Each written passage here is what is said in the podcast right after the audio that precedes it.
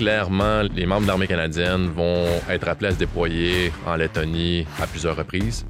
Je pense que c'est pas impossible qu'on soit là pour une période d'au moins 5 à 10 ans. Salut, ici Captain Adam Horton avec le balado de l'armée canadienne. L'armée canadienne a une nouvelle mission, diriger une brigade multinationale en Lettonie pour assurer la dissuasion et la défense en cas d'attaque. Nous allons poser des questions sur ce que nous faisons, comment nous allons le faire et c'est quoi l'impact sur nos troupes? Le major Marc-André Pellan fait partie de l'équipe de planification ici au quartier général de l'armée. Il va nous donner tous les détails. Bienvenue au balado. Merci de l'invitation, Adam. Ah, ça fait plaisir. Donc, on est en Lettonie en ce moment avec un groupement tactique dans le cadre de l'opération Réassurance. On fait de l'entraînement, on fait de la dissuasion et maintenant on passe au prochain niveau qui est une brigade. Qu'est-ce qui va changer? Ah, plusieurs choses. Premièrement, le, nombre de soldats que l'armée canadienne va devoir envoyer en Lettonie va augmenter beaucoup. Fait que si euh, on pense au groupement tactique actuel, on a à peu près 700 soldats qui sont présents en Lettonie. Le chiffre annoncé par le gouvernement du Canada pour la mission réassurance, c'est 2200 en excluant une couple de centaines qui appuient la mission, à travers d'autres fonctions, puis euh, à partir de différents pays en Europe, comme euh, du soutien pour euh, ce qui est du renseignement ou du soutien logistique.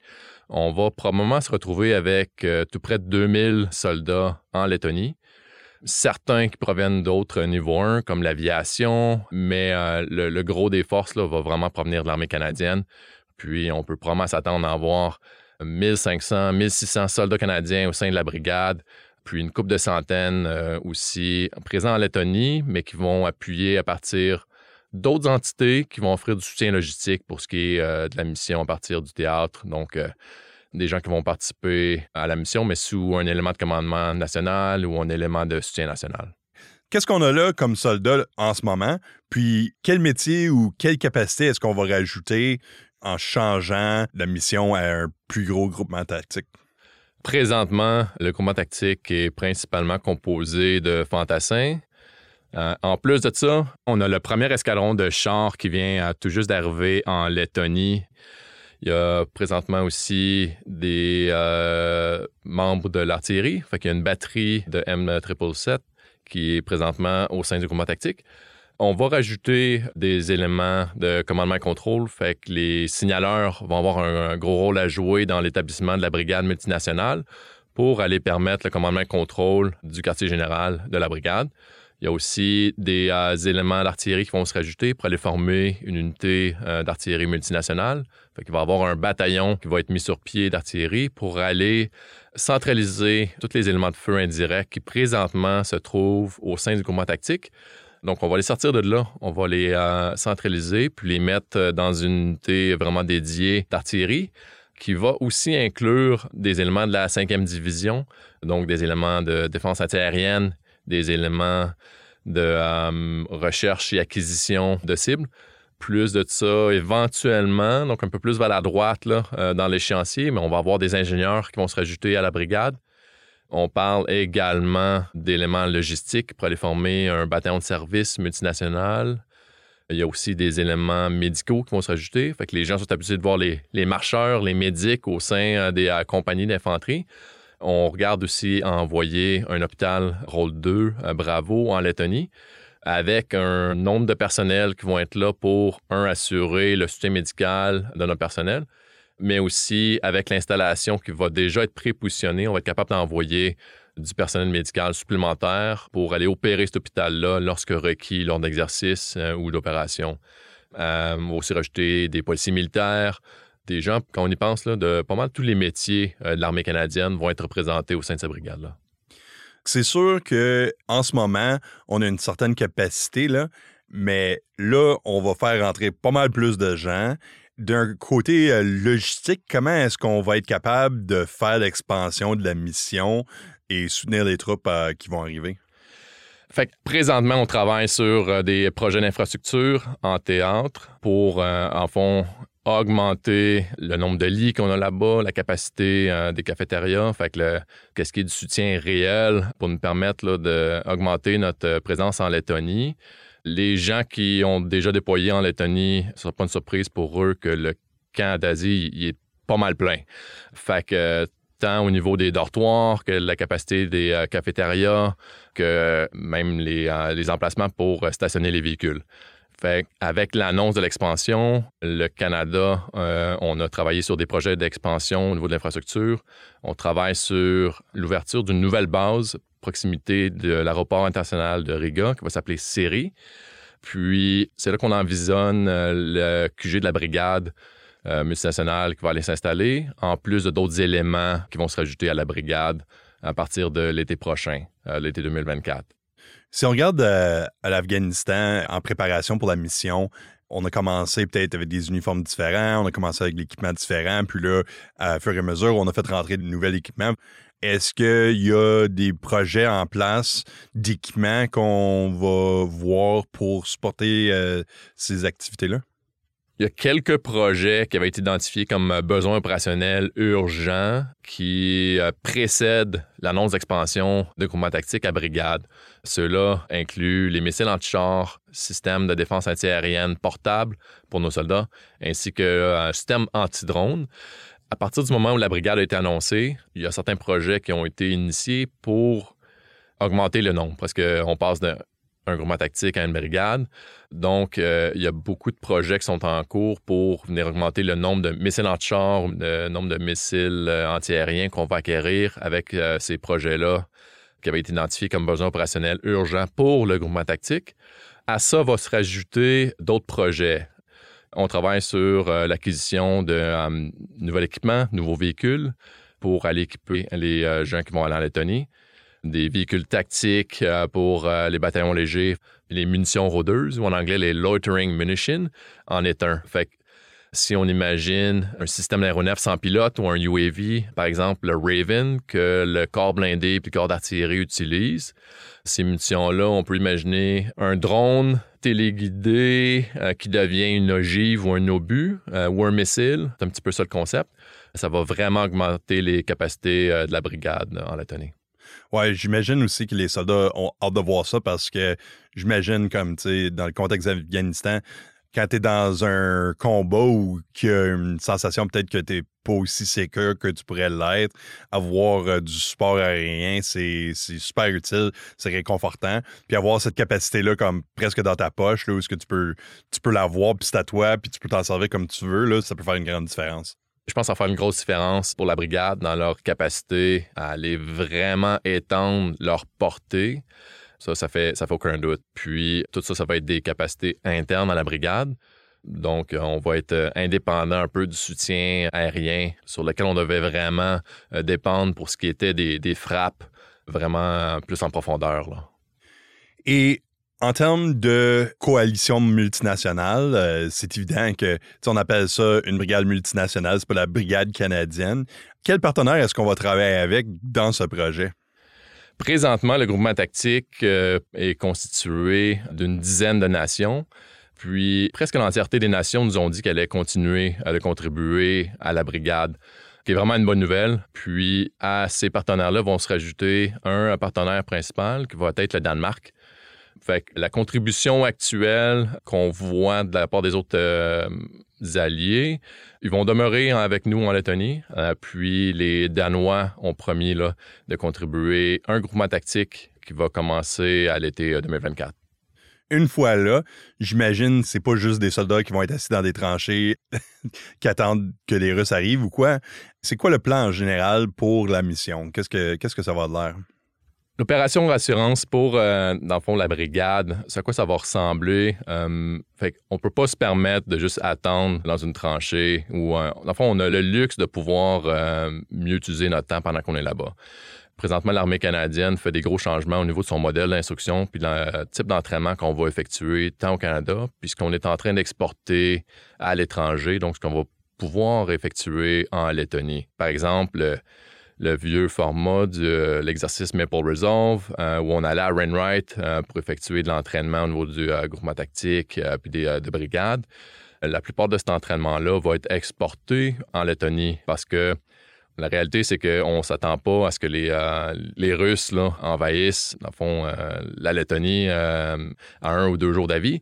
Fait qu'on va pouvoir se permettre de faire l'entraînement puis vraiment développer notre expertise, puis continuer de bâtir les compétences de nos soldats là-bas. Puis on va avoir la chance d'interagir avec nos partenaires multinationaux pour apprendre peut-être des affaires que les autres peuvent nous apprendre. Je sais qu'on a passé quand même assez de temps en Afghanistan, puis on a développé des, des aptitudes envers peut-être la guerre asymétrique, mais peut-être qu'on a laissé aller un petit peu les choses qui regardent en termes d'une guerre traditionnelle. Puis euh, j'imagine que les partenaires internationaux qui vont être déjà là vont peut-être pouvoir nous donner un peu plus d'expérience dans le théâtre d'Europe.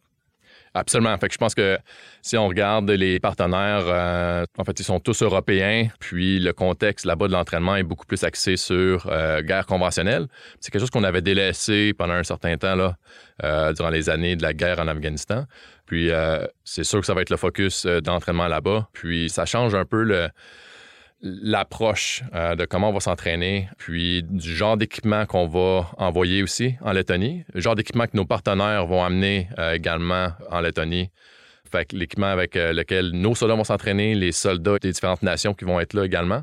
Ça va vraiment être une belle opportunité pour interagir avec eux puis apprendre sur comment est-ce que eux utilisent leur équipement, comment est-ce que eux approchent la façon de se battre dans un conflit conventionnel.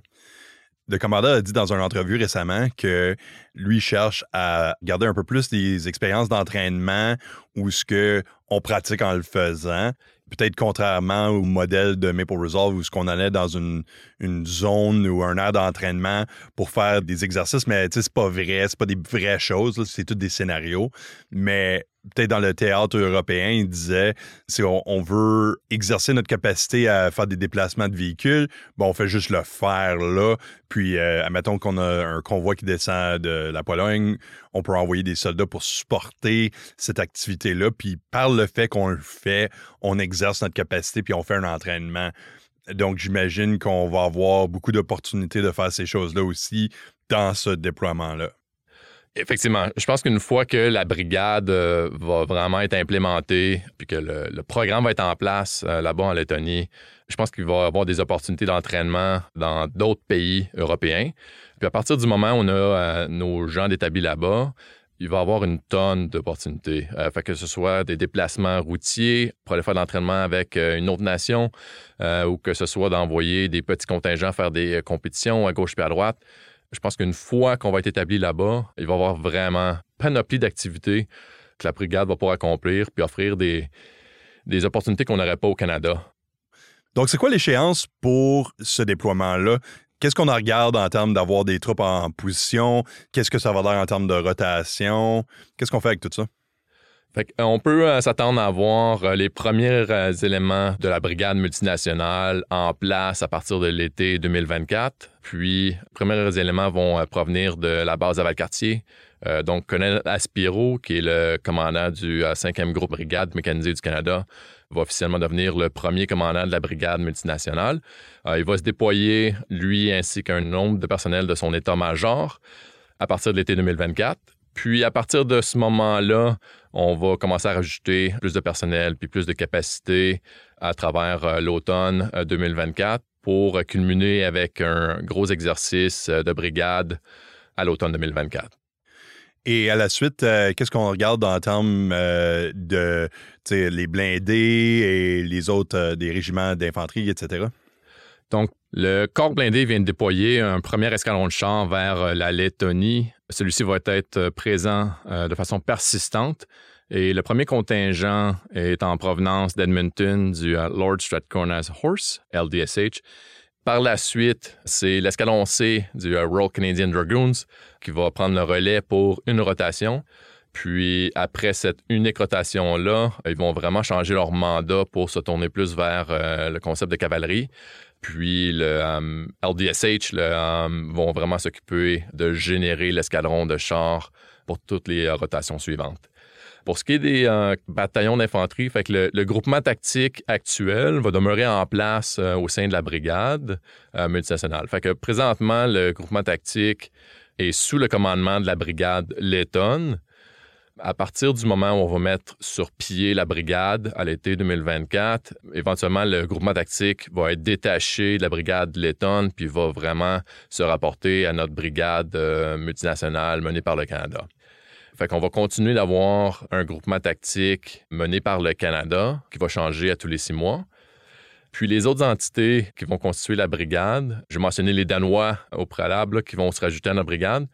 Ils vont venir en Lettonie pour euh, approximativement quatre mois par année. Euh, donc, ça va être la deuxième unité de manœuvre au sein de la brigade. Et euh, la troisième unité de manœuvre, ça va être un bataillon qu'on va projeter à partir du Canada. Donc, on vise les bataillons d'infanterie légère pour agir dans ce rôle-là. Puis, le plan, c'est de les embarquer dans un avion de l'Aviation royale du Canada avec leur équipement personnel. Puis, quand ils arrivent en Lettonie, ils arrivent sur l'équipement qui va avoir été prépositionné donc une euh, flotte de véhicules euh, tactiques légers avec des missiles anti-char. Comme ça, euh, leur équipement est prépositionné. On est capable de les projeter très rapidement vers l'avant, vers la Lettonie. Donc, on va certainement exercer notre capacité de faire cette projection-là une couple de fois au travers des années pour faire sûr que ça fonctionne tout.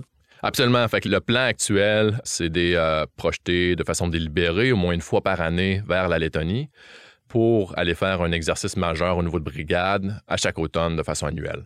Ça, c'est sûr, ça va être dans le calendrier. Puis, lorsque ce bataillon-là ne sera pas en Lettonie, donc de retour au Canada, ils vont avoir un mandat de haute disponibilité, euh, prêt, retournant en Lettonie s'il y a des indicateurs ou euh, des avertissements qui nous montrent que la Russie est en train de se tourner euh, sa posture vers le front oriental de l'OTAN. Et quel impact est-ce que ça va avoir sur les unités qui ne sont pas déployées? Comment est-ce que ça va changer notre cycle de préparation, d'entraînement, de déploiement? Le plus gros changement, c'est l'exportation de l'entraînement vers la Lettonie. Le modèle où on est habitué de partir pour Rainwright pour euh, plusieurs mois par année durant l'année où on est en, montant en puissance, notre année d'entraînement va changer considérablement. Donc, la plupart de l'entraînement va être effectué euh, sur la base d'appartenance des unités. Puis le plus haut niveau qui peut être fait au Canada, ça va promettre au niveau des euh, groupes, compagnies, partir d'équipes de combat, surtout qu'on parle d'entraînement avec euh, les chars, c'est réel, tout ça va être exporté en Lettonie. Fait ça va réduire de beaucoup le nombre de semaines que nos soldats passaient hors de la maison pour faire de l'entraînement avant de se déployer. Ça, ça a été énoncé euh, très clairement comme une intention par le commandant de l'armée de vraiment réduire le nombre de semaines hors euh, du domicile pour nos membres. Puis, euh, on vise un maximum de 10 semaines euh, loin du domicile, dans le fond, dans, l'entraînement préparatoire, ce qui serait une grosse réduction par rapport au, modèle actuel, au modèle qu'on effectuait dans les années passées. Oui, c'est sûr que c'est pas facile aussi quand on fait comme deux, trois mois d'entraînement en préparation pour un déploiement, que ça aussi, c'est peut-être six, sept mois, là, ça vient long, puis c'est difficile, ses familles, puis ses soldats aussi ça avait un coût réel sur nos soldats, sur la famille euh, de nos membres aussi.